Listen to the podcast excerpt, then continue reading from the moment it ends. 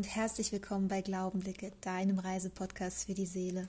Mein Name ist Lina und ich freue mich, dich zu einer neuen Podcast-Folge begrüßen zu dürfen und dass wir hier Zeit miteinander verbringen werden. Heute habe ich ein fantastisches Interview für dich mit Hikyo Blanz. Hikyo ist professionelle Tänzerin, Choreografin und Trainerin und Mentorin für Persönlichkeitsentwicklung. Wir sprechen unter anderem, warum es niemals zu spät ist, seinen eigenen Träumen zu folgen und warum das Gras nicht auf der anderen Seite grüner ist, sondern dort, wo es gegossen wird. Dieses Gespräch geht so sehr in die Tiefe und ich bin einfach unendlich dankbar dafür, hier im Podcast mich mit so wundervollen, inspirierenden Menschen verbinden zu dürfen und auf so einer ja, wertvollen Ebene uns auszutauschen. Ich wünsche dir ganz viel Freude und Inspiration mit diesem neuen Interview. Ich freue mich so sehr, heute eine Frau hier im Podcast begrüßen zu dürfen, die eine ganz spannende Lebensgeschichte zu erzählen hat und mit der ich schon so ein wundervolles Telefonat geführt habe, das so schön und inspirierend war. Am liebsten hätte ich es hier gleich auf Glaubenblicke mit euch geteilt. Hallo, liebe Hike, ich freue mich riesig auf unser Gespräch. Schön, dass du da bist. Ja, vielen Dank für die Einladung, Lina. Und ich bin ganz gespannt. Und wie du sagst, es war ein tolles Vorgespräch und da freue ich mich jetzt total, dass wir jetzt wieder zusammengekommen sind. Ja. Für alle Zuhörer habe ich schon im Intro ein bisschen erzählt und vorgestellt, was du machst. Aber wie würdest du selbst erzählen, womit beschäftigst du dich jeden Tag? Ah, das ist eine interessante Frage. Womit beschäftige ich mich jeden Tag? Also, heute habe ich zum Beispiel gemerkt, bei uns im Allgäu scheint die Sonne und ich war kurz draußen und ich habe gemerkt, ich habe so eine ganz tiefe Sehnsucht in mir, jeden Tag Dinge zu tun und doch das Gefühl zu haben, dass ich nichts tue, weil einfach das Leben so durch mich fließt. Vielleicht klingt es sehr esoterisch, vielleicht kann ich das anders beschreiben. Einfach zu leben, ohne etwas machen zu müssen. Ja. Und ja, gleich sowas. Schön. Wow, eine wundervolle Antwort, die ich jetzt so auch gar nicht erwartet hätte, tatsächlich. Ähm, weil es mir jetzt auch in letzter Zeit so ging, vor allem jetzt im Herbst, einfach dieses in die Natur rausgehen und zu sein und zu genießen und da zu sein, präsent zu sein und eben nicht erst, wenn man To-Do-Listen erledigt hat oder Dinge erledigt hat, dass man, ja, häufig haben wir so das Gefühl, wir haben erst eine Berechtigung zu sein, wenn wir bestimmte Aufgaben in einer bestimmten Qualität lösen, ja, oder irgendetwas erledigen und machen und tun und das am besten perfekt und gut und erst dann, dass man dann die Berechtigung hat, vielleicht auch glücklich zu sein oder überhaupt zu sein und dass das ja, ja, dass es gar nicht darum geht. Ja, genau, dass es nicht separat ist. Das, irgendwie, das ist irgendwie diese Kunst für mich selbst auch. Natürlich ist es auch, was ich mit meinen Kunden oder mit den Teilnehmern auch mache oder versuche auch zu lernen, auch für mich selbst so diese Aufgabe. Ich habe hier vieles zu tun. Du bist ja jetzt auch im Umzug, kennst es ja auch. Ne? Ja, Jede Aufgabe, die ich habe, so zu machen, dass ich im Sein bin. Ja. Und wie geht das? Und was muss, da muss, was, was muss ich dafür tun? Und das Tun ist mehr geschehen lassen ja. und nicht aktives Eingreifen mit ganz viel Aufwand, äh, Druck und ähm, Erschöpfung. Ja, schön.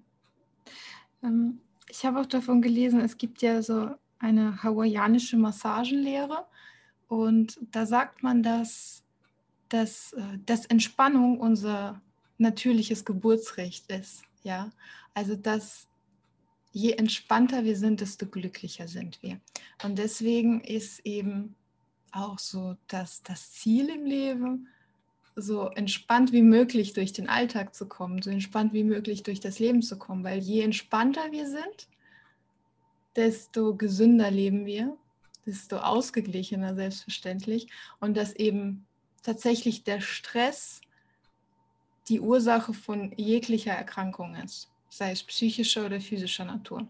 Zunächst häufig psychischer Natur, bis es sich dann auch im körperlichen richtig manifestiert. Ja, finde ich auch. Ja. Und ähm, du bist ja Trainerin und Mentorin für Persönlichkeitsentwicklung. Wie kam es dazu? Gab es am Anfang so einen Teil in dir, beziehungsweise einen Ruf, ja, das ist genau das, was ich machen möchte, oder hat sich das alles nach und nach ergeben? Ja, also ich würde, ja, das ist auf jeden Fall nach und nach so gekommen. Also ich wäre selbst nicht auf die Idee gekommen. Deswegen würde ich sagen, das ist, wie wir jetzt so beschreiben, wenn man vielleicht entspannt lebt, oder entspannt im Sinne von offen ist, dann zeigt sich von innen heraus ein Weg, den man selbst irgendwie gar nicht bestimmt. Ich glaube nicht an ein selbstbestimmtes Leben in dem Sinne. Mhm. Äh, das ist nicht der Weg, den ich gegangen bin. Eigentlich habe ich ja angefangen, ähm, ganz viel zu tanzen und das wurde auch zu meinem Beruf.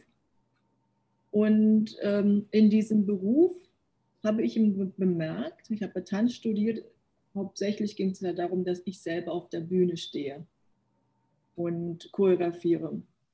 Und in diesem ganzen, in meiner Arbeit habe ich bemerkt, was mich am meisten erfüllt ist, wenn ich anderen Menschen helfe, auf der Bühne ihr Potenzial zu zeigen oder ihre Choreografie ja, zu zeigen, an ihren Projekten zu arbeiten und zu erleben, wie sie sich so in ihrem Potenzial entfalten können. Ja. Und das habe ich einfach immer mehr gemacht. Das hat sich so ergeben.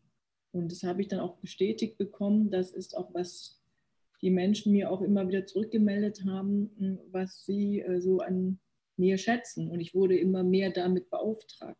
Und irgendwann habe ich bemerkt, ah ja, das ist, äh, was mich am meisten erfüllt. Und so wurde, war irgendwie klar, ein Freund von mir hat dann irgendwann mal gesagt, warum wirst du nicht Coach? Ja? Und äh, warum machst du dir nicht zum Beruf? Und dann habe ich mich ein bisschen damit beschäftigt und ja, jetzt nach vielen Jahren bin ich da angekommen. Jetzt helfe ich Menschen, sich weiter zu, weiterzuentwickeln, ihrer Persönlichkeit zu reifen. Ja. Und, ähm, ja, sie auf ihren Weg zu begleiten und zu, das miterleben zu dürfen, wie sie immer mehr nach so nach Hause kommt zu ihrem wahren Potenzial, ja, menschlichen Potenzial. Ja. Wow, so schön. Gerade die Stelle mit dem nach Hause kommen, weil ich glaube, danach sehen sich sehr, sehr viele Menschen heutzutage, da eben es auch nicht mehr so einfach ist zu definieren, wo denn das Zuhause ist. Ja. Ja. Sehr schön. Du mhm. bist ja auch Profitänzerin und bist von der Uni direkt von Berlin nach New York und Amsterdam. Wann und warum hast du mit dem Tanzen angefangen? Eigentlich habe ich mit dem Tanzen relativ früh angefangen. Ich komme, äh, ich war, ich habe immer, was ist es, Leistungston gemacht, ja. Mhm. Ähm, irgendwie habe ich eine Freundin, glaube ich, gehabt, die getanzt hat einmal die Woche und dann war ich mal mit. Und das, da war ich ganz fasziniert davon, weil das so überhaupt nicht wehgetan hat. Ja. Beim Leistungston dann hat, also da war, stand ich ja schon äh, unter Anspannung, hatte Stress, weil ich mir auch wehtun kann. Und beim Tanzen, das war so, äh, das war alles ähm, so locker und es, es ging nur darum, im Spaß zu haben. Und so hatte ich so den ersten Geschmack bekommen und dann habe ich das einfach weiterverfolgt. Ja. War ja zu Hause. Da ist immer die Tanzfabrik ganz äh, so zentral, das, das Studio gewesen für uns alle, Anlaufstelle. Und da habe ich einfach immer mehr getanzt und mehr getanzt und habe dann bemerkt, ähm, das ist eigentlich, was mir am meisten so Freude macht. Ja. Schön. Und wie sah damals dein Alltag aus als Profitänzerin und im Vergleich zu heute? Was, was hat sich verändert? Naja, ähm, Ja, das ist sehr spannend, weil als Tänzerin habe ich, also Tänzerin und Choreografin, habe ich mich nur um mich selbst gekümmert. Mhm. Ja, ich war völlig erfüllt mit mir selbst. Gar nicht als Ego-Trip, sondern das ist ja meine Aufgabe. Ich kümmere mich um meinen Körper, ich kümmere mich deswegen natürlich um meine Ernährung, ich kümmere mich, dass ich entspannt bin, dass ich, dass ich ausgeruht bin. Ich kümmere mich um meine innere Kreativität, um meine Vision. Ja, ich gehe da, das war dann mein Alltag.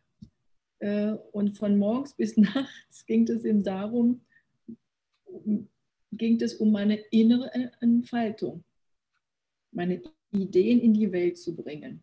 Mhm.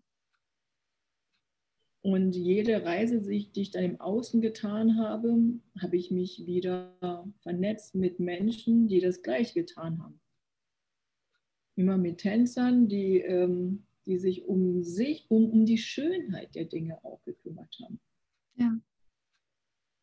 Ja, und jetzt ist es anders. Und deswegen arbeite ich besonders jetzt auch mit Unternehmern und Selbstständigen und Führungskräften, weil ich selber da bin und merke, es ist gar nicht so einfach, wenn du einen normalen Job hast, Unternehmer oder Führungskraft bist. Äh, da bist du zuständig für alles Mögliche. Du bist zuständig für dein Unternehmen, für deinen beruflichen Erfolg, äh, für deine Mitarbeiter, für die Kunden, äh, für die Vision für die ganzen Sitzungen. Und dann hast du deine Familie, Kinder, Haushalt und vielleicht auch noch Haustiere. Du bist zuständig für alles Mögliche und hast gar keine Zeit, dich um deine innere Angelegenheit, um dein Wohl, um deine persönliche Entwicklung zu kümmern. Ja. Und so ist eigentlich mein Alltag auch ein bisschen mehr geworden. Und jetzt muss ich mir einfach immer wieder so Zeiten, ganz bewusst jeden Tag Zeiten integrieren, rausnehmen, um mich wirklich um mich selbst zu kümmern. Und das, was ich früher 24 Stunden machen durfte. Mhm. Ja, interessant. Auf jeden Fall dieser Punkt vor allem eben, dass man so beschäftigt ist, so abgelenkt teilweise, im Außen mit Arbeit und anderen ja, Verantwortungen, die man trägt, dass eben häufig gar keine Zeit bleibt, sich großartig mit sich selbst, mit seiner Seele, ja, mit all den Facetten der Seele zu beschäftigen. Das war mitunter auch der Grund, wieso ich hier diesen Podcast gegründet habe, weil eben genau das mir in vielen anderen Bereichen komplett gefehlt hat. Und ich denke auch, also in uns beginnt alles. Ja, je besser man sich selbst kennenlernt, desto stärker, standhafter und ja, ausgeglichener ist man dann im Alltag, in seinem Leben. Und auf jeden Fall sehr, sehr spannend. Und wie sehr hat dich die Zeit im Ausland geprägt und was, was ist danach passiert? Also wie sehr hat mich meine Zeit im Ausland, ich war ja sehr viel unterwegs, gelebt habe ich zehn Jahre in Amsterdam. Mhm. Ich bin ja ursprünglich aus Korea und ich bin ja mit zehn Jahren nach Deutschland gekommen. Das ist dann schon mal mein Ausland, das erste Land. Dann in Amsterdam gelebt, zehn Jahre und ich bin einfach ganz viel unterwegs gewesen. Ähm, in New York, äh, Russland, ähm, Asien, Seoul, einfach auch in Europa viel unterwegs gewesen. Und was mich wirklich geprägt hat, ist diese ganzen verschiedenen Kulturen und Künste kennenzulernen mit diesen mit Menschen unterschiedlichster Kulturen und dann zu bemerken, dass wir im Kern alle gleich sind. Wir haben die gleichen Sorgen, wir haben die gleichen Sehnsüchte, Wünsche, als Mensch, ja, jenseits unserer Rollen und Positionen und Identitäten. Im Kern haben wir die gleiche Sehnsucht. Und die Sehnsucht, die ich beschreiben würde, ist gesehen zu werden, etwas zu bedeuten in dieser Welt. Wert, wertvoll zu sein, das zu erleben, das zu hören von anderen Menschen, so gesehen zu werden. Nun, dass du okay bist, so wie du bist. Ja. Wow, so schön formuliert. Und ähm, ich habe auch mal ein Buch gelesen und darum ging es, ähm, ich, ich, weiß gar nicht mehr den Titel, auf jeden Fall ging es darum, wie man am besten glücklich sein kann. So im Großen und Ganzen. Und dann hieß es, dass man eben jeden Wunsch auf einen Kernwunsch zurückverfolgen kann. Ja, also sprich, wenn sich ein junger Mann einen Porsche wünscht, äh, dann kann man zurückverfolgen, ja, warum wünscht er sich denn einen Porsche? Ja, weil das Auto gut aussieht. Ja, warum soll das Auto gut aussehen? Und so weiter und so fort, bis man eben zum, zum Kernwunsch zurückkommt, eben gesehen zu werden und geliebt zu werden. Ja, und sei es jetzt ein Porsche, sei es jetzt, ich weiß nicht, ein, ein, ein, ein Markenkleid oder eben eine bestimmte Position im Beruf, die man unbedingt erreichen möchte, damit vielleicht die Eltern es sehen oder damit vielleicht der Ehepartner es sieht oder die besten Freunde, wie auch immer, dass die Menschen häufig eigentlich alles aus einem, aus ähnlichen Gründen machen. Vielleicht nicht aus einem Grund, aber aus ähnlichen Gründen. Und das ist gesehen zu werden, wertgeschätzt zu werden und geliebt zu werden. Und als ich das gelesen habe, habe ich es auch zuerst gar nicht geglaubt, aber tatsächlich kann man fast jeden Wunsch auf diesen Kernwunsch zurückverfolgen. Und ähm, ja, auch wenn man ehrlich zu sich selbst ist und dann mal schaut, ja, was, was wünsche ich mir denn und warum wünsche ich mir das und sich immer wieder diese Schritte ins Bewusstsein holt, ob es jetzt, ob es wirklich überhaupt das ist, was ich mir wünsche oder ob das ähm, ja die, die Konsequenz aus dem eigentlichen Wunsch ist, aus dem Herzenswunsch. Und ob es nicht geschickter wäre, sich gleich den Herzenswunsch ins Bewusstsein zu holen, den man sich mit materiellen Dingen eben nicht so leicht erfüllen kann. Das ist vielleicht ein kurzer Kick, aber es ist nicht dieses langfristige, von dem du auch gesprochen hast, dieses, dass wir wertvoll sind, so wie wir sind und dass wir dafür keine Maske brauchen im, im Sinne ähm, Verkleidung oder ein Statussymbol oder irgendwas im Außen. Ganz egal was, dass wir das gar nicht brauchen, sondern dass alles in uns ist. Ja, und, und es ist natürlich für die meisten von uns, und ich bin da, ich schließe mich da gar nicht aus, gar nicht so einfach, diesen Weg zu gehen, weil das für uns wirklich für die meisten von uns, nur theoretisch so ist. Das ist ein Wissen. Wir wissen äh, als, als intellektuelles Wissen. Wenn wir das wirklich erfahren würden, ja, wenn es ein tiefes inneres Wissen, ja, eine Wahrheit wäre, würden wir diesen Weg anstreben. Aber für die meisten von uns ist das nicht so. Ja. Und wir sind erzogen, wir sind ja auch nicht so ähm, aufgewachsen. Unsere ganze Gesellschaft ist ja darauf aufgebaut, einen Erfolg im Außen aufzubauen. Meine, meine Tochter einzeln, ich habe dann immer mit den Ohren geschlackert, was sie mit in der zweiten Klasse in Mathe alles wissen sollte, sich, also was für ein Wissen sie sich aneignen soll. Da sieht man einfach, wir, wir drillen uns selbst intellektuelles Wissen aufzubauen, den Intellekt zu stärken, also das Denken. Es geht ja immer um das Denken. Und je mehr wir das tun, desto mehr kaufen wir uns selbst in diese Geschichten ein. Wir glauben, wir können unser Glück nur finden, wenn wir im Außen erfolgreich sind. Darauf ist auch alles aufgebaut auf der ganzen Welt. Mhm. Ja, also die, ich meine, ich rede von der Mainstream-Szene. Ja. Und ich halte ja ganz lange daran fest und mache das ja auch. Deswegen baue ich mir ja im Außen Erfolg auf. Mache und mache und irgendwann gibt es für jeden, für, die, für viele von uns einen Augenblick, wo wir merken, oh, jetzt haben wir alles. Deswegen arbeite ich so gerne mit äh, Unternehmer und Führungskräften, die sich das alles aufgebaut haben. Und dann so einen Moment, in so einen Moment geraten, wo sie neue Fragen haben. Ist das wirklich, was ich will? Wer bin ich? Wie will ich denn wirklich leben? Weil sie merken, sie haben das alles erreicht und sind nicht glücklich. Ja, und, ich, und, und das ist so ein spannender Moment für uns alle. Und oftmals kommt der Moment, ähm, es sei denn, sie sind sehr spirituell äh, unterwegs und haben schon eine innere Reife erreicht. Für die meisten kommt es erst mit, nach meinen Erfahrungen, so 35, 40, kommen viele zu mir mit diesen Fragen.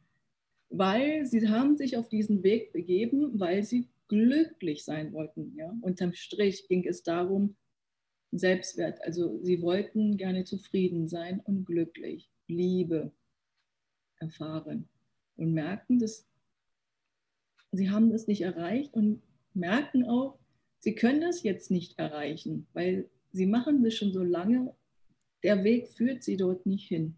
Und dann fragen sie sich, und jetzt? Welcher Weg führt mich denn zu meinem Glück, zu meiner Liebe, zum inneren Frieden, zum, zur Erfüllung, zum erfüllten Leben? Ja. So schön. Und du bist ja damals dann aus dem Ausland wieder zurück nach Deutschland, was für dich wahrscheinlich auch schon wieder Ausland war. Ähm, wie, wie kam das? Du wohnst jetzt im Allgäu. Das war doch bestimmt ein Kontrastprogramm, oder? Ja. Ja. Und es ist schön, dass wir über Liebe sprechen, weil die Liebe hat mich ins Allgäu gebracht. Ich habe ja ähm, dann ähm, von Amsterdam bin ich nach Berlin gezogen, weil das ja mein Zuhause war und ich liebe Berlin. Dann habe ich aber zwischendurch meinen Mann kennengelernt auf einem spirituellen Kurs, eigentlich ein Seminar, Retreat. Und äh, ja, und er lebt im Allgäu. Und ja, das war einfach so, es war natürlich völlig äh, unsinnig, äh, diese Entscheidung zu treffen. Aber das war innerlich für mich ganz klar, dass das mein Weg ist.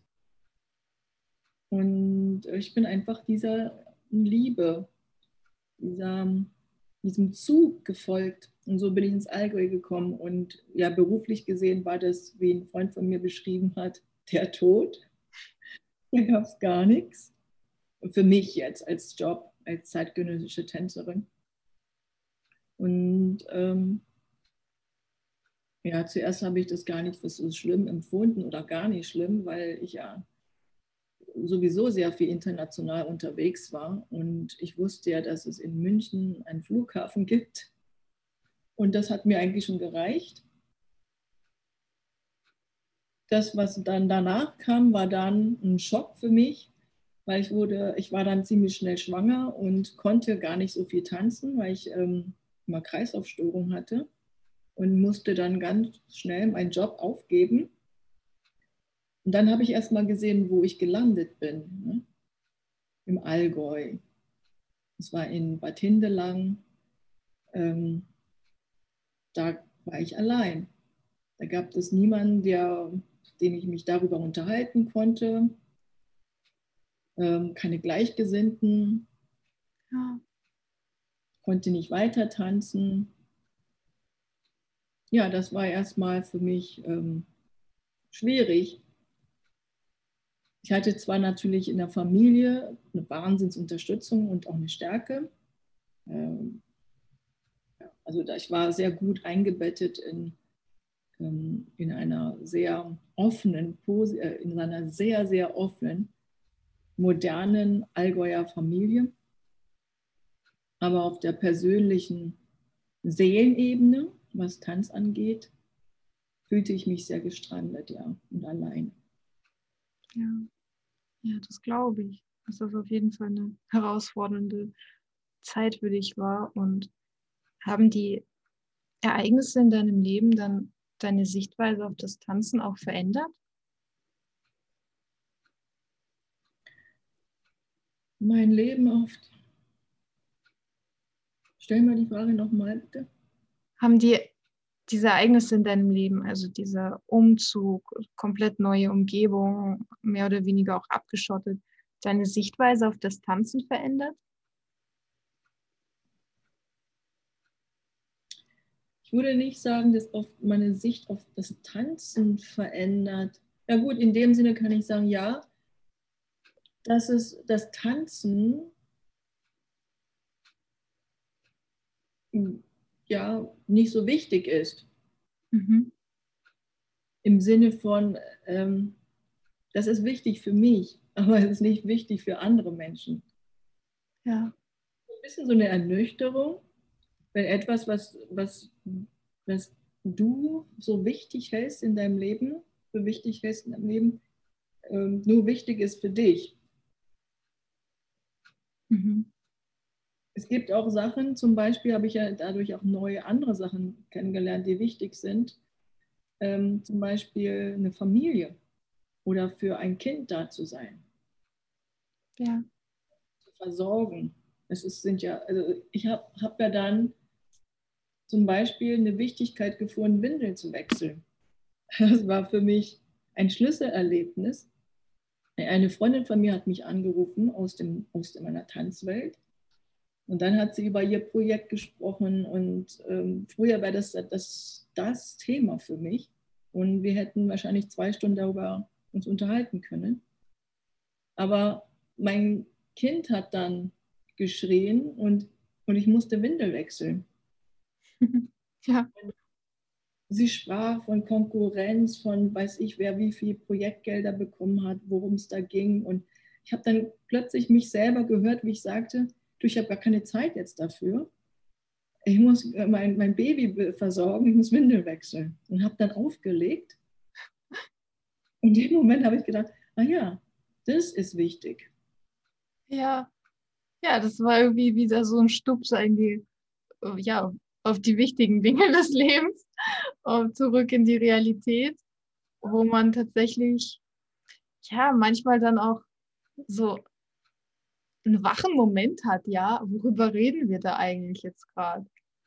Ja. Es gibt, es gibt so viel Wichtigeres, was vielleicht jetzt ja vor der Kulisse all diese anderen Dinge, der Job und Tanzen und Gelder und alles, vielleicht klein erscheint, aber das ist genau das ist so diese winzig kleinen Schritte, diese routinierten Schritte jeden Tag, um für jemand anderes da zu sein, dass das ja auch ähm, ein Leben fördert und ja, dieses sich umeinander kümmern und dass darauf ja auch die ganze Gesellschaft aufgebaut ist. Ja? Sei es jetzt äh, das Windelwechseln, Füttern, einfach füreinander da sein. Und dass ähm, wir in der Berufswelt aber häufig so sehr von diesem natürlichen Zustand weggedrängt werden, und das teilweise nicht mal mehr merken, worum es wirklich geht. Ja, und dass, dass wir eigentlich in jeder täglichen, nichtig, nichtigen Aktion, die wir tätigen, Glück finden können. Ja. Erfüllung finden können. Dafür, äh, vorher war das eben so der Fokus, nur im Tanz kann ich das finden. Mhm. Ja.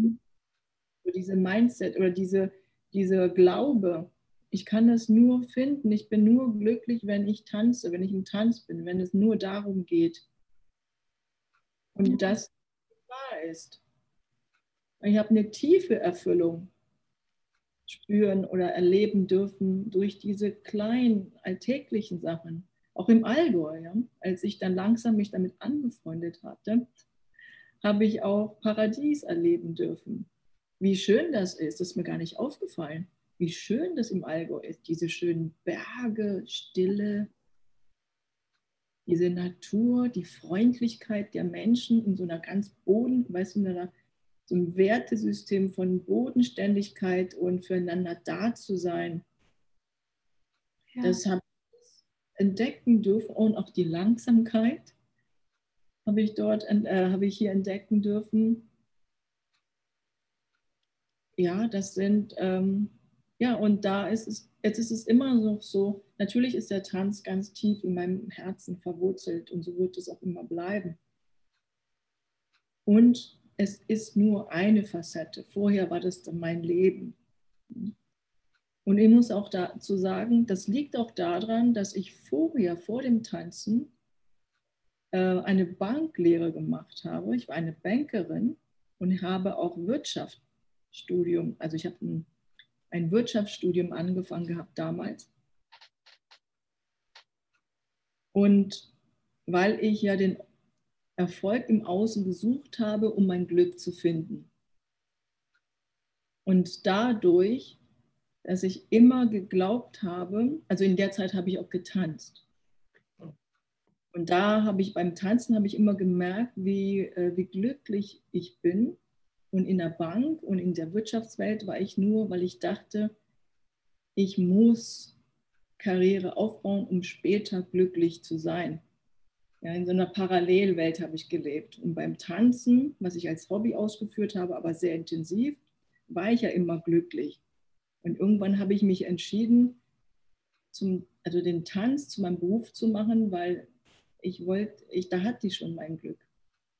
Und mit, mit, äh, der, mit der Reise ins Allgäu hatte ich immer den Glauben, also ich kann nur glücklich sein, wenn ich tanze. Ich habe schon gefunden, was mich glücklich macht, und zwar der Tanz. Und im Allgäu habe ich in den kleinen, nichtigen Sachen das Gleiche gefunden kann auch glücklich sein mit Windeln wechseln oder mal mein Kind in den Arm zu nehmen oder einen kleinen Spaziergang zu machen mit meinem Mann oder einem Kinderwagen. Ja. Ja, du hast auch ähm, die Nichtigkeit erwähnt, beziehungsweise so kleine Dinge, Nichtigkeiten und ja, da fällt einem erst auf, wie viel wie wir selbst bewerten, ja, wie viel Wertung da drin ist und dass es eigentlich gar keine Nichtigkeiten gibt, weil gerade so in diesen kleinen Dingen ist ja auch so viel Bewegung drin, ja, aber keine gezwungene und keine, ja, irgendwie aus einem, aus einem Zwang heraus, sondern eben, nee, das, das, muss, das muss jetzt erledigt werden, aber auf eine ganz natürliche Art und Weise. Das, das, mhm. das muss jetzt passieren weil ja, sonst, sonst ist das ja unangenehm für uns beide oder ja, dass es gar keine Nichtigkeiten gibt, sondern dass es ja diese kleinen Schritte Tag für Tag sind, die dann eben den Weg auch ausmachen und nicht äh, so, so große Sprünge, um dann vielleicht wieder außer Atem zu sein, sondern ja, diese kleinen Schritte. Und dass es gar keine Nichtigkeiten gibt, sondern darauf der ganze Alltag auch aufgebaut ist und sich wunderschön entfalten kann. Ja, ja und diese Idee, so, was ich gelernt habe in den Jahren, also weil ich also viele verschiedene Sachen gemacht habe, ist nicht, was ich tue, was mich glücklich macht. Es ist, wie ich was tue. Ja. Was innere Einstellung, ja, das ist mein Fokus, die Aufmerksamkeit. Ich kann den Kaffee trinken ja, in einer Aufmerksamkeit mit, mit, offen, mit meine Sinne öffnen und das ganz bewusst tun und das spüren, auch riechen den Kaffee und kann das ganze Leben erleben. Und oftmals ist es so, wenn ich dann in so einem Zustand bin, dass ich das so eine ganz tiefe Dankbarkeit auch und Freude in mir auftaucht. Oder ich kann den Kaffee nehmen und den reinschütten weil ich trinke den Kaffee, um wach zu sein, weil ich habe drei Stunden geschlafen und bin und kipp dann den Kaffee rein und dann, um meine Arbeit machen zu können. Ja. Ich habe mal das Gleiche getan, aber ich erlebe mein Leben völlig anders. Das sind diese kleinen Nichtigkeiten. Und ich über, das heißt, ich bin nur am, am, im Leben und darum geht es auch in diesem Programm, die ich äh, mit meinen Teilnehmern mache wir sind, wir machen ganz, ganz viele Sachen und sind ganz, ganz viel beschäftigt und sind am Funktionieren. Aber wir erleben das Leben nicht. Und das Erleben können wir in jeder Kleinigkeit erfahren, oder? Auf jeden Fall. und eben bewusst da zu sein. Ich finde das so schön, wie du das beschrieben hast, weil genau darum geht es. Ich habe das auch damals schon im Studium und im Job gemerkt. Dieses Unbewusste im Stehen essen zum Beispiel oder einen Kaffee runterkippen, um wach zu sein, um da zu sein. Und eben, das hat nichts mehr mit Genuss zu tun, dass der Körper das aber sehr wohl registriert, ob du jetzt dich bewusst ernährst und diesem Moment auch so eine Ehre erweist, ja, also diesem Moment auch einen Wert beimisst, ähm, dass da jetzt nicht einfach nur mal schnell tanken, sondern das, was man zu sich nimmt, ja auch die ganze Gesundheit bestimmt, ja, also einen wichtigen Teil davon. Und auch das Wohlbefinden. Und je unbewusster man da eben ist, je unbewusster man da unterwegs ist, desto mehr sammelt sich da ja auch, staut sich vieles an, sei es auf energetischer Ebene oder eben auch, ja, was die Verdauung angeht, das, das körperliche, das, ganz, das ganzheitliche Gesundheits, ähm, gesundheitliche Zustand. Und deswegen finde ich es eben so wichtig, eben bestimmte Rituale zu pflegen. Ja, also sei es ein, dass man ein bisschen früher aufsteht und ein ähm, entschleunigtes, entspanntes Frühstück hat, ja, wo man ganz bewusst ist, was man zu sich nimmt, oder eben ein Abendessen gemeinsam und dass das auch wichtig ist und dass das vielleicht bei vielen zu lange Zeit so in den Hintergrund gerückt ist. Das Essen auch so als Nichtigkeit gesehen worden ist auf einmal ah ja, das ist, damit ich halt mal, mich mal schnell aufladen kann und weiterarbeiten kann oder weiter Kraft habe, irgendwie ja, meinen Alltag zu gestalten, mich mit Freunden zu treffen. Und dass aber in diesen kleinen Dingen, vermeintlich kleinen Dingen, die ganz viel Potenzial ist, um ja, einfach kraftvoller und energetisierter durchs Leben zu kommen, durchs Leben zu gehen. Ja, und weil es das Leben, das ist. Das ist das Leben. Ja. Wir können nicht das Leben aufschieben auf später. Ne? So wie du gesagt hast, äh, dann kippe ich mir den Kaffee runter, damit ich ja im Studium, ich will ja dann mehr lernen, besser sein, bessere Noten schreiben und, und so weiter. Ich will mal weiter.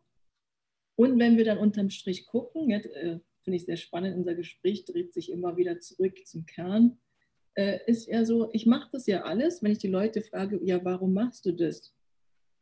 Ja, hast du ja vorhin ja gesagt, warum machst du das? Naja, damit ich ähm, den Test bestehe oder damit ich eben auch weiterkomme. Okay, aber warum willst du das erreichen? Naja, damit ich dann ähm, mehr Erfolg habe, damit ich einen super Job kriege, damit ich mehr Chancen habe. Okay, und warum willst du das? Naja, weil ich dann ähm, mir alles leisten kann. Warum willst du denn alles leisten können? Naja, damit ich mich freier fühle, damit ich mich glücklicher fühle, damit ich das Gefühl habe, ich, ich bin was wert. Ja. Okay, gut, dann, dann nehmen wir nochmal eine Abkürzung. Das kannst du jetzt haben, während du den Kaffee trinkst. Dafür musst du nicht warten, bis du das alles erreicht hast. Und du weißt nicht mal, ob du das erreicht. Und die Wahrscheinlichkeit, dass du erreichst, in, wenn du alles erreicht hast, glücklich zu sein, ist sehr gering, weil du hast dein Leben ja verpasst. Und du hast dafür gesorgt, dass du dich nicht gesundheitlich gut ernährt hast. Du hast einfach nicht gut für dich gesorgt. Wie soll denn dann unterm Strich in 20, 30 Jahren rauskommen, dass du glücklich bist? Du hast 30 Jahre lang oder wie lange auch immer deine Gewohnheiten so gepflegt, dass unterm Strich rauskommen muss, dass du unglücklich bist. Und das ist total spannend, wenn ich mir das, ich bin ja genauso da drin, wenn ich mir das immer wieder bewusst mache. Und mir, wenn ich dann merke, ich hetze mich und ich setze mich unter Druck und bin dann wahnsinnig am Tippen und ich verspreche mir, ich mache mal nach 50 Minuten eine Pause und dann ähm, so zehn Minuten, dann mache ich weiter und dann mache ich es aber nicht, peitsche mich dann drei Stunden durch und bin völlig ausgelaugt, dass ich dann immer kurz mal innehalte und mich frage, Nikon, warum machst du das? Was willst du damit erreichen? Und irgendwann ist mir klar, damit ich glücklich sein kann, damit ich ähm, ausreichend Geld habe für meine Familie, damit ich, ja, dann denke ich mir, okay, das kannst du jetzt machen. Geh hoch zu deiner Tochter und sag ihr einfach, dass du sie liebst. Ja. Und spreche deine Arbeit und frag deinen Mann, der sitzt, er hat dann auch ein Büro hier, nee, also wir, haben, wir sind selbstständig, wir sind auch zu Hause, ich, dass ich dann einfach mal kurz meinen Mann gehe und ihn frage, möchtest du eine Tasse Tee? Also ich meine Beziehung zu meinem Mann pflege, glücklich bin jetzt, bevor ich immer mich aus, ja, so eine schlechte Gewohnheit, immer mich trieze weiter und ich verliere mich im Tun und bin nicht mehr im Sein. Ja. Das Leben kann, kann nur im Sein sein, weil das Leben kann ich nur erleben. Es ist nur ein Zustand, was völlig davon unabhängig ist, von dem, wer ich bin als Selbstständige, als Mutter, also in jeder Rolle oder was ich habe. Ist völlig unabhängig.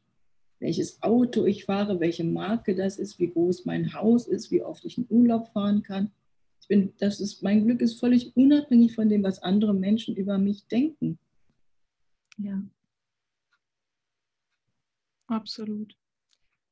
Total auf den Punkt gebracht. Und ja, einfach so schön und so wahr, dass wir gar nichts dafür tun müssen, um zu sein.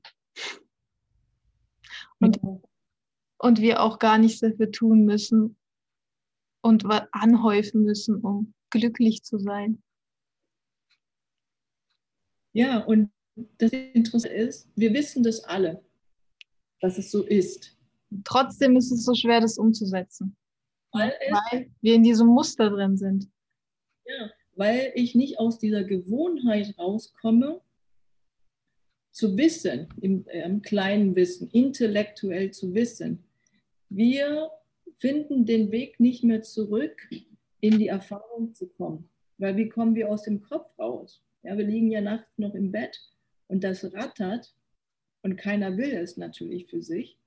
Jedenfalls kenne ich keine Person die mir gesagt hat, ja, ich will, dass es in meinem Kopf rattert.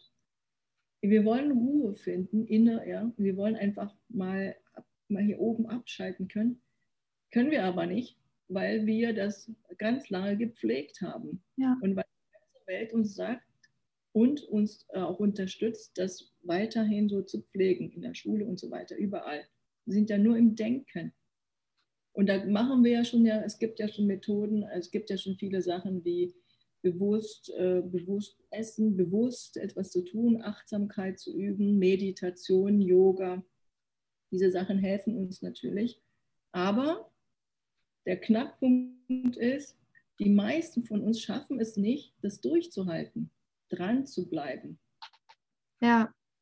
Und mit alten Gewohnheiten, wir haben ganz viel Ablenkung. Ja. ja.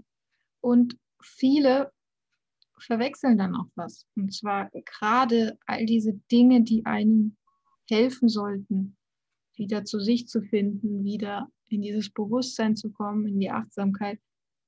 Gerade so in dieser spirituellen Szene und Persönlichkeitsentwicklungsszene ist mir einfach aufgefallen, dass manche sich auch übernehmen und daraus auch eine To-Do-Liste machen. Ach, jetzt, jetzt ist Yoga angesagt, danach ist ähm, eine Gehmeditation und ähm, abends ist dann ein, ein, eine Schweigestunde und am Wochenende ist das Schweigekloster und äh, da ist dann irgendwie wieder ein, ein äh, Weiblichkeitsseminar, wie auch immer. Also das ist alles, äh, es ist toll, dass es so etwas gibt und dass das alles angeboten wird, aber viele fangen an, nur zu konsumieren. Ja, dass da auch so ein, ein, ein Suchtpotenzial entsteht und dass dass das aber viele Menschen noch weit, weiter wegschubst von Spiritualität, also von ihrem eigentlichen Wesen, weil sie schon wieder so sehr im Tun sind. Ja? Im Tun, sich aufzuraffen, hier meditieren zu gehen. Ich will jetzt meditieren gehen. Und dass das weniger vielleicht aus der eigenen Seele kommt, sondern eben mal wieder so aus dem Druck, weil es die Freunde machen oder weil ja man unbedingt sich selbst optimieren möchte. Genau. Wo an sich ist es ja nicht falsch, aber mir ist einfach auch dieser Trend aufgefallen, werde zur besten Version deines Selbst und wie viel Druck und wie viel Schmerz da mittlerweile dahinter ist bei den Menschen, weil da ja natürlich Druck aufgebaut wird. Auch ein spiritueller in Anführungszeichen, aber den gibt es ja gar nicht. Das, den, den macht man sich mal wieder, weil man doch so sehr in diesen Gewohnheiten, in diesem alten Denkmuster verhaftet ist, nur auf eine andere Ebene übertragen. Aber ob es jetzt Shopping ist, ob es jetzt ähm, irgendein Leistungssport ist oder eben, dass man alles Spirituelle, alles Esoterische ausprobieren möchte, um die beste Version seines Selbst zu werden und dabei sich selbst ganz vergisst, weil so, weil der ganze Stundenplan voll ist, ja, weil die Woche voll ist mit Aktivitäten, die einem helfen sollen, aber die einen vielleicht von den ursprünglichen Fragen ablenken. Ja. Ah ja, wunderbar, wie du das beschrieben hast. Ja, ich, ich finde auch, ähm, dass, das ist auch meine Beobachtung und ähm, ich sage das auch meinen Teilnehmern auch, weil da sind sie natürlich vier, fünf Tage da und können ja ganz vertieft natürlich in eine Richtung ziehen, ins Sein zu kommen. Und gleichzeitig sage ich ihnen auch so, natürlich musst du weitermachen, ja, diese Sachen kultivieren. Ansonsten hast du nur tolle Erlebnisse gehabt. Ja. Gleichzeitig ist die Kunst, das nicht zu einer Aktivität, so wie du es beschrieben hast, äh, dich äh, eine Aktivität nach der anderen äh, in deine To-Do-Liste, die, die auch noch da drauf zu setzen und dann durchs Leben zu peitschen. Ja? wenn, das so, wenn du das sozusagen das so machst, dann wirst du erstens es sowieso nicht durchhalten und zweitens ähm, hast du die Pointe nicht verstanden, ja, worum es wirklich geht. Ja. Weil im Grunde genommen, egal ob ich meditiere oder ob ich einkaufen gehe, geht es ja nicht darum, dass ich etwas mache, um darin besser zu werden, um Experten, also wir haben ja so viele Experten, um Expertin da, darin zu werden, sondern eben das Gegenteil, um nicht zu wissen, um ein Niemand zu sein, um sich zurückzuziehen aus dieser Außenwelt mit den ganzen ähm, sollte setzen und was ich alles erreichen will und die To-Do-Liste einfach mal kurz zu verbrennen und in mich selbst zu gehen, in mir zu ruhen. Ja. Still zu sein. Ja. Ja, so banal es klingt, in der Ruhe liegt, so banal es auch klingt, in der Ruhe liegt die Kraft. Ja. Und ja, auf jeden Fall. Und es ist auf jeden Fall einfach ein spannendes Thema. Vor allem, weil die Leute ja in diesem Selbstoptimierungswahn schon fast sich selbst verlieren und eben vielleicht einfach mal nur hinschauen können, womit geht denn die eigene Seele in Resonanz. Und das muss, das muss nicht mal eine Meditation sein, das muss nicht Yoga sein. Und was ich eben so erlebe oder spüre, ist, dass bei manchen schon so ein bisschen schlechtes Gewissen, weil ja, ich habe zum Beispiel Yoga ausprobiert, aber irgendwie, ich komme da nicht so rein. Und dann haben die Menschen aber ein bisschen so ein schlechtes Gewissen, das, was ihre Seele wirklich berührt, auszuführen. Und sei es jetzt einkaufen gehen oder den Garten pflegen oder ich weiß nicht, Briefmarken sammeln, sei es Briefmarken sammeln. So, es mag für, für die einen banal sich anhören, aber für andere, ich glaube, dass wir da einfach mutiger sein dürfen, zu den Dingen zu stehen, die in Resonanz mit der eigenen Seele stehen die da ja. absolut in Resonanz gehen und da mutig zu sagen, nee, mir hilft jetzt keine äh, dreistündige Meditation. Mir hilft es jetzt, ich weiß nicht, mit meiner besten Freundin auf ein Rockkonzert zu gehen oder mir hilft es jetzt, äh, irgendwie ein Schiff zusammenzubauen. irgendwie sowas oder, oder ja, zu Schreinern. Wie auch immer, jeder findet so sein, seine Leidenschaft. Bei dir ist es das Tanzen, bei anderen ist es das Malen, wie auch immer ist. Aber das, da, das muss keine bestimmte Form haben. Es muss keine bestimmte Tätigkeit sein. Und ich glaube, das ist so ein großes Missverständnis, dass Menschen vielleicht deswegen auch weniger Zugang bekommen zur Persönlichkeitsentfaltung und zur Spiritualität, weil sie denken, der Zugang hat eine bestimmte Form. Ja. Weil Ja. sie denken, nur so und so und dann bin ich gut genug. Und dann sagen sie nach ein paar Wochen, ah, ich weiß nicht, ich glaube, das ist nichts für mich. Ja, weil eben allein die Vorstellung, dass der Zugang eine irgendeine bestimmte Form oder Funktion haben muss, schon wieder blockieren kann, dass eben dann die Meditation ja ganz entspannt, äh, entspannend war oder ist und aber nicht so, ja, weil eben die Seele noch so hinter einem Schleier ist, weil man denkt, es muss auf irgendeine bestimmte Art und Weise geschehen.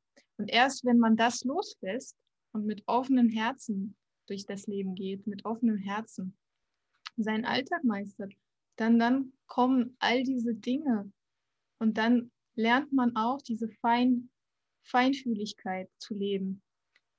Oh, das, das ist das, was meine Seele gerade braucht. Oh, das kommt gerade richtig in Resonanz. Oh, das gar nicht. Momentan nicht. Und da auch klipp und klar zu sagen, nein, da habe ich jetzt keine Lust drauf. Oder ja, ich habe jetzt Lust drauf, obwohl vielleicht kein anderer darauf Lust hat.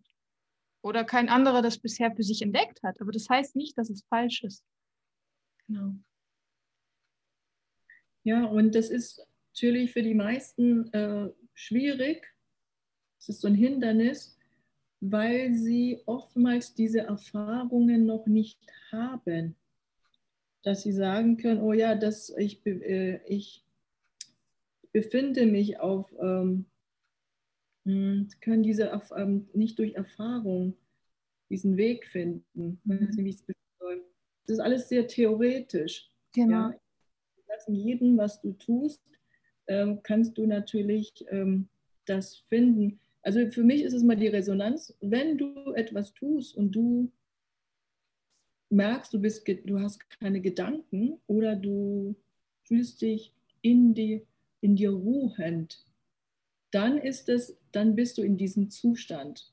Ja? Und dann ist es völlig egal, was für eine Form das ist, weil es geht ja darum, ins Formlose zu gehen. Das ist ja das Sein, jenseits meiner Identität. Und Ja. wenn ich natürlich Yoga mache und in einer bestimmten Yoga-Form folge und mich bestimmte Art kleide, in bestimmten Farben, mit bestimmten, weiß ich nicht was, dann bin ich ja, dann, dann festige ich ja die Form und die Identität. Und mit dieser Gruppierung, dann gehöre ich zwar in dieser Gruppe und habe einen kleinen Moment so das Gefühl, ich fühle mich besser, weil ich will ja irgendwo dazugehören. Ich will ja eine, ich will mich ja verbunden fühlen. Und oftmals wird es verwechselt, finde ich, dass ich sehne mich nach einer Verbundenheit und gehe in eine bestimmte Bewegung rein oder in eine bestimmte Form rein, egal was ist, ob das jetzt ähm, ähm, Flugzeug, Fallschirmspringen ist oder Yoga, Tanzen oder Schreibkurse, ist völlig egal. Ich gehe in diese Gruppierung rein und fühle mich dazugehörig und dann ich, habe, fühle ich mich besser über mich, aber dann gehe ich immer tiefer, wenn es dabei bleibt. Wenn es nur dabei bleibt, geht es immer darum, eine bestimmte Identität zu befriedigen und führt mich eigentlich immer weiter weg von mir selbst. Ja. Ich glaube, das ist, ähm, was manchmal geschieht bei manchen und jeder kann, jeder kann einfach mal einen Moment für sich nehmen und das für sich hinterfragen, ist es bei mir so? Es kann ja bei dir nicht so sein. Und wenn es so ist, ähm, so wie du es auch gesagt hast, Lina, kann ich gucken, kann ich, ich probiere einfach mal ganz viele verschiedene Sachen aus. Ich gebe mir diese Freiheit, mal 30 Tage jeden Tag was anderes auszuprobieren. Nicht, weil ich muss, keine To-Do-Liste, sondern weil ich Lust darauf habe. Ja. Leben ja darum geht, äh, das Leben zu leben, Freude daran zu haben, neugierig sein, wie Kinder zu sein. Ja? Ja. Und vielleicht finde ich auf diesem Weg etwas, was mich wirklich zu mir bringt. Und wie du sagst, auch was andere Leute sagen, war es das? Und sagst, ja, für mich ist das so. Ja. Und dann kann ich mich einfach in, kann ich in mir ruhen, mich entspannen, ich selbst sein. Und wenn das etwas ist, was mich wirklich tief in mich ruhen lässt, mache ich das mal für, für eine Woche und dann nochmal für eine Woche und dann für einen Monat. Warum? Weil es ist wichtig, dass wir das, was uns immer wieder zu uns bringt, dass wir das kultivieren. Ja. Denn was wir kultivieren, das ist, wird zur Gewohnheit und woran wir uns gewöhnt haben, ist, was wir leben. Ja? Und du hast es so wunderschön auf den Punkt gebracht, dass viele aus dem Gefühl und dem Drang nach Verbundenheit sich eben in eine bestimmte Form pressen, in eine bestimmte Form, ja, sich formen lassen, die aber vielleicht gar nicht konform mit ihrer Seele ist, nicht auf Dauer. Und dass wir echte Verbundenheit niemals auf lange Sicht erfahren können, wenn wir erst eine bestimmte Form annehmen müssen. Wenn wir uns erst dafür verändern müssen im Sinne äußerer Impulse, sondern dass wir schon gut sind, wie wir sind und dass, wenn man Verbundenheit nur dann fühlt, wenn man bestimmte Erwartungen anderer erfüllt, kann man keine Erfüllung daran finden. Ja? Da, weil wir immer alle miteinander verbunden sind. Es gibt ja. keine Erpressung in diesem Sinne. Ach du, wir sind erst verbunden, wenn du dich so und so ernährst, oder wir sind erst verbunden, wenn du äh, dieses Seminar gemacht hast, oder wir sind erst verbunden, wenn du mit uns diese Reise antrittst. Nee, wenn da, wenn da so viele ja, Bedingungen gestellt werden. Ich glaube, das ist auch das, was die ein oder anderen Menschen in eine Rolle zwingt, die gar nicht zu ihrer Seele passt. Und sie dann Angst haben, da auszubrechen, weil sie eben dann bestimmte Erwartungen nicht erfüllen und dann Angst haben, dass sie diese, diese Verbundenheit nicht mehr fühlen. Und deswegen sage ich auch immer meinen Freunden, dass es überhaupt nicht schlimm ist, mal alleine zu sein oder auch einfach mal diesen Zustand zu wählen, um in die Ruhe zu kommen, um in die Stille zu kommen.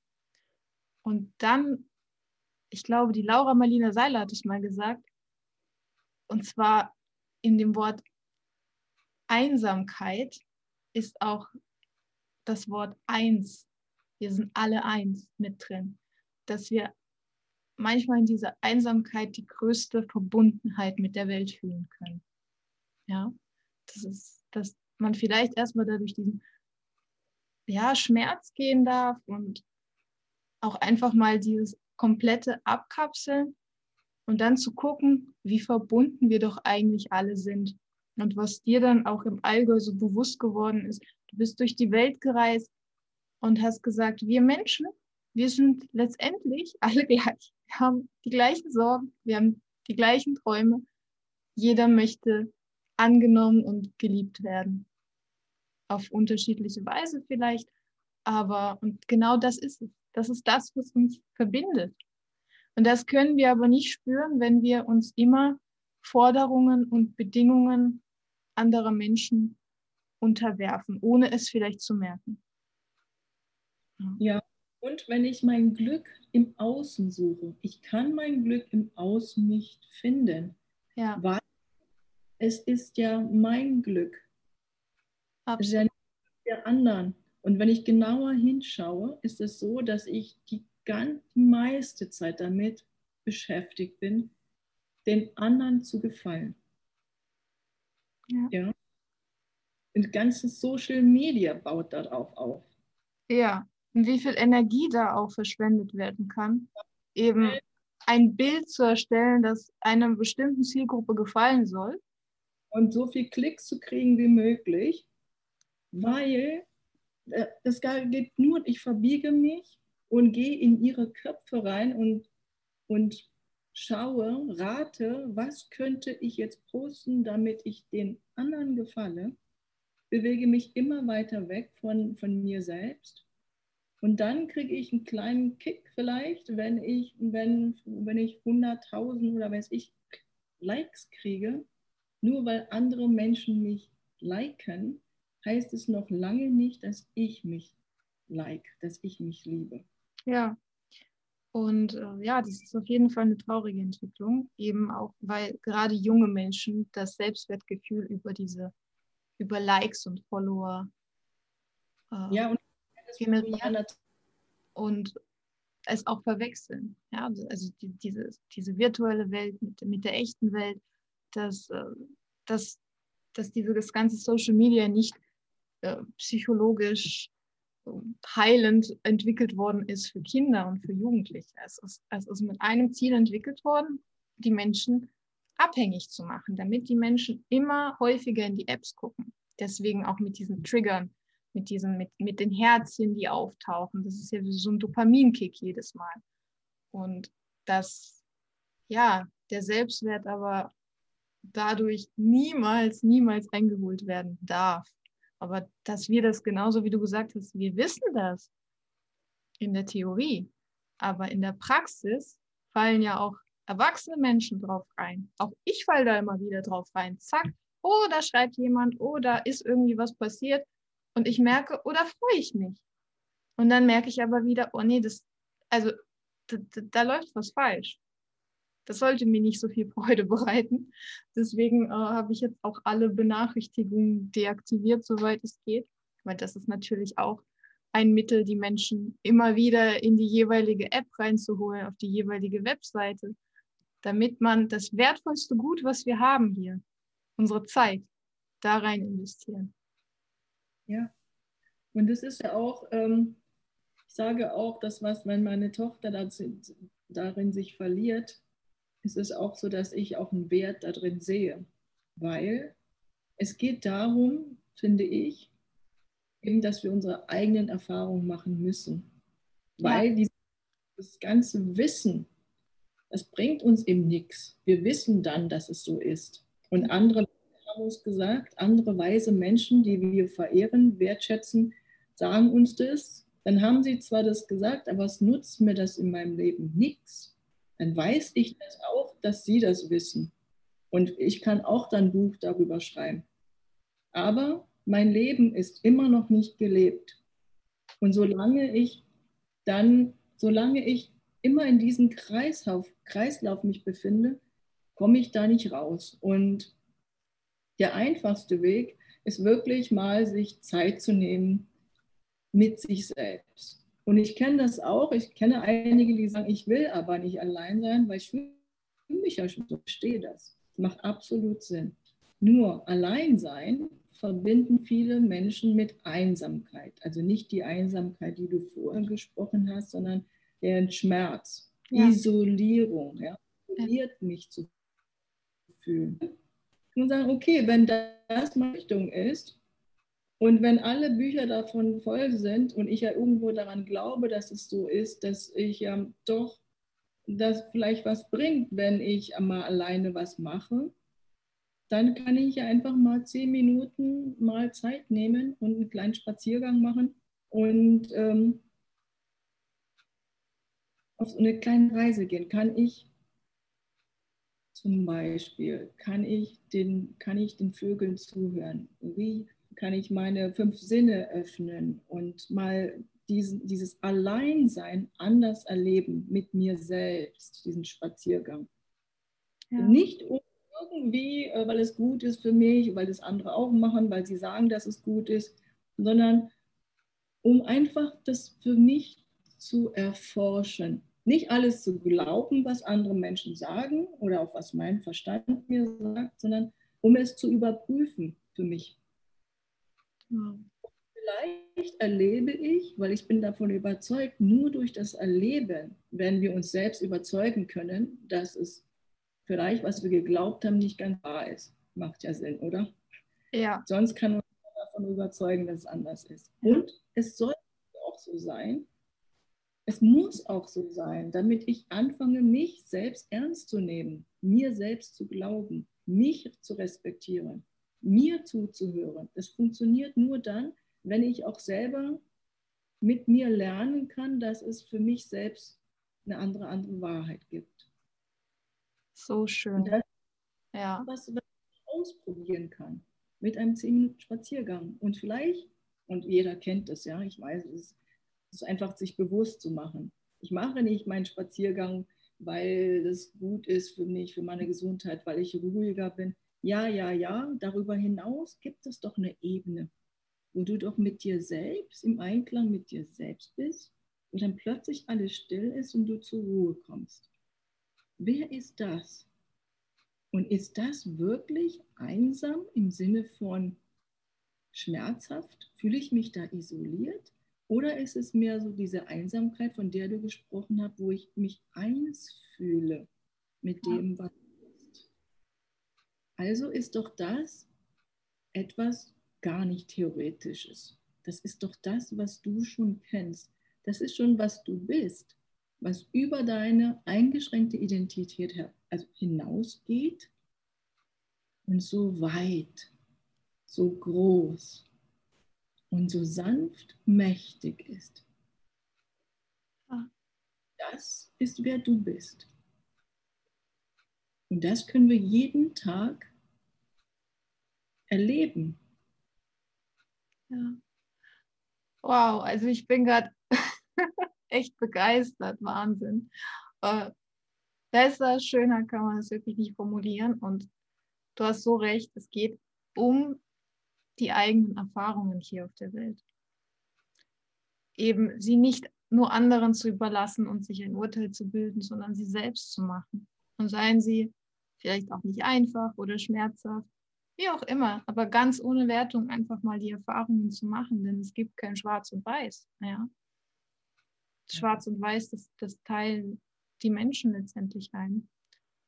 Und genau das ist der Zustand, von dem ich auch gesprochen habe, der nichts mit dieser Isolierung zu tun hat, dieser isolierenden Einsamkeit, die an einem nagt, sondern mit in diesem Zustand des Urvertrauens. Ich vertraue mir und ich vertraue dem Leben, denn das Leben bin ich.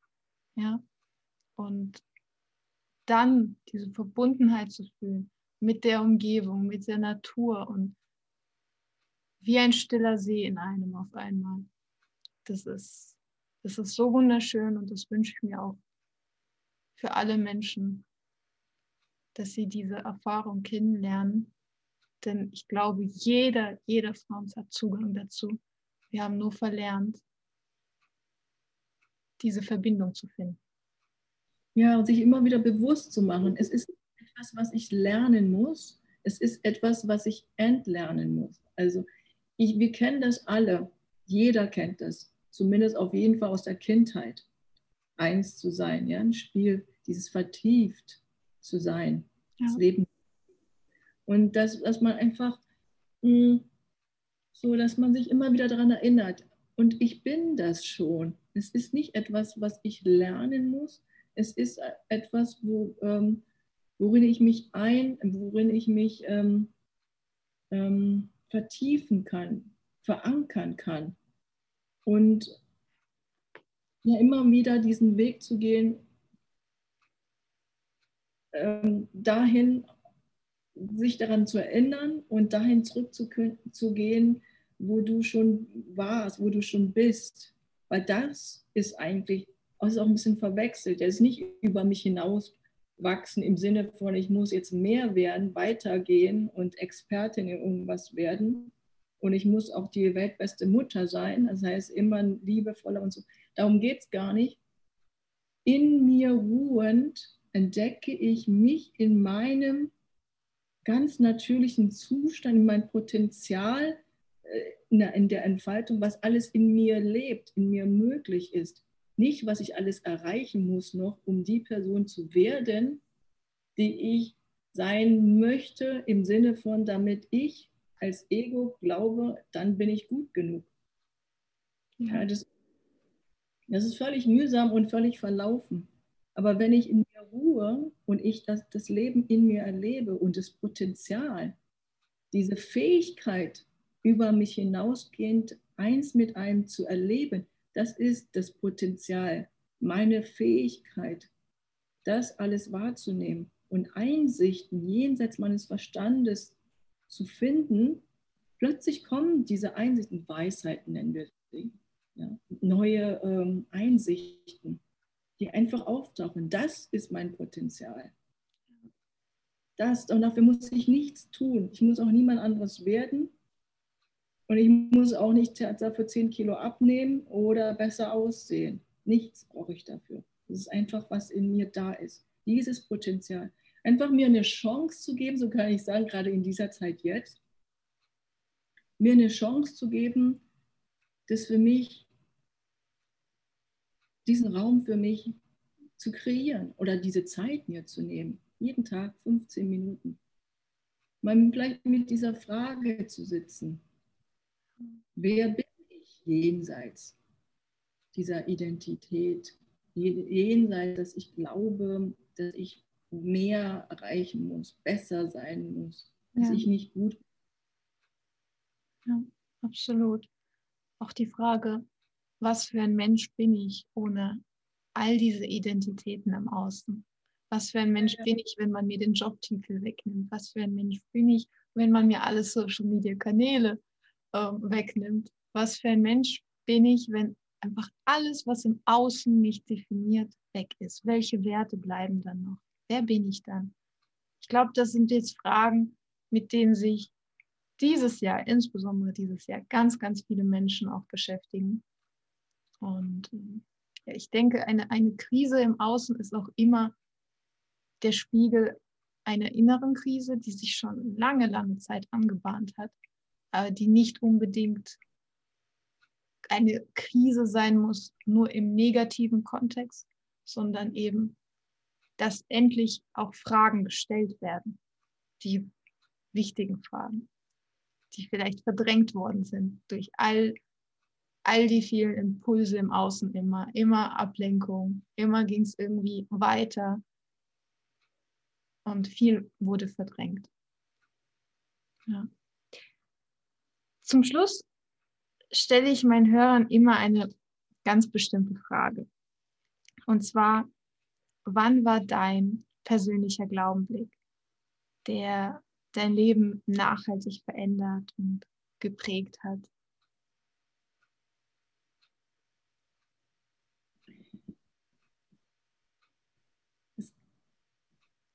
Du meinst jetzt spiritueller Weg? Also dein, gab es einen Augenblick in deinem Leben, der für dich ganz, ganz viel verändert hat? Ja, es gab, es gab viele Momente, aber der eine Augenblick, der mir jetzt gerade einfällt, ist, ich habe ja dann, ich sagte, ich war im Allgäu. Ja. Und äh, ich habe dann meine Tochter bekommt einen Kaiserschnitt. Und es war das erste Mal, dass ich meinen Körper ganz zerbrochen, ja, so ein bisschen empfunden, gebrochen erlebt habe. Dann habe ich, es war im Winter, und ich habe den Kinderwagen geschoben. Es war alles voll Schnee.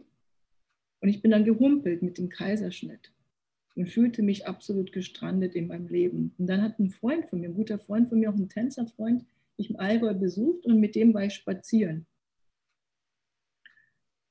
Und ich habe ihm mein Leid geplant, ge, ähm, ge, Leid, ge, sagt man das?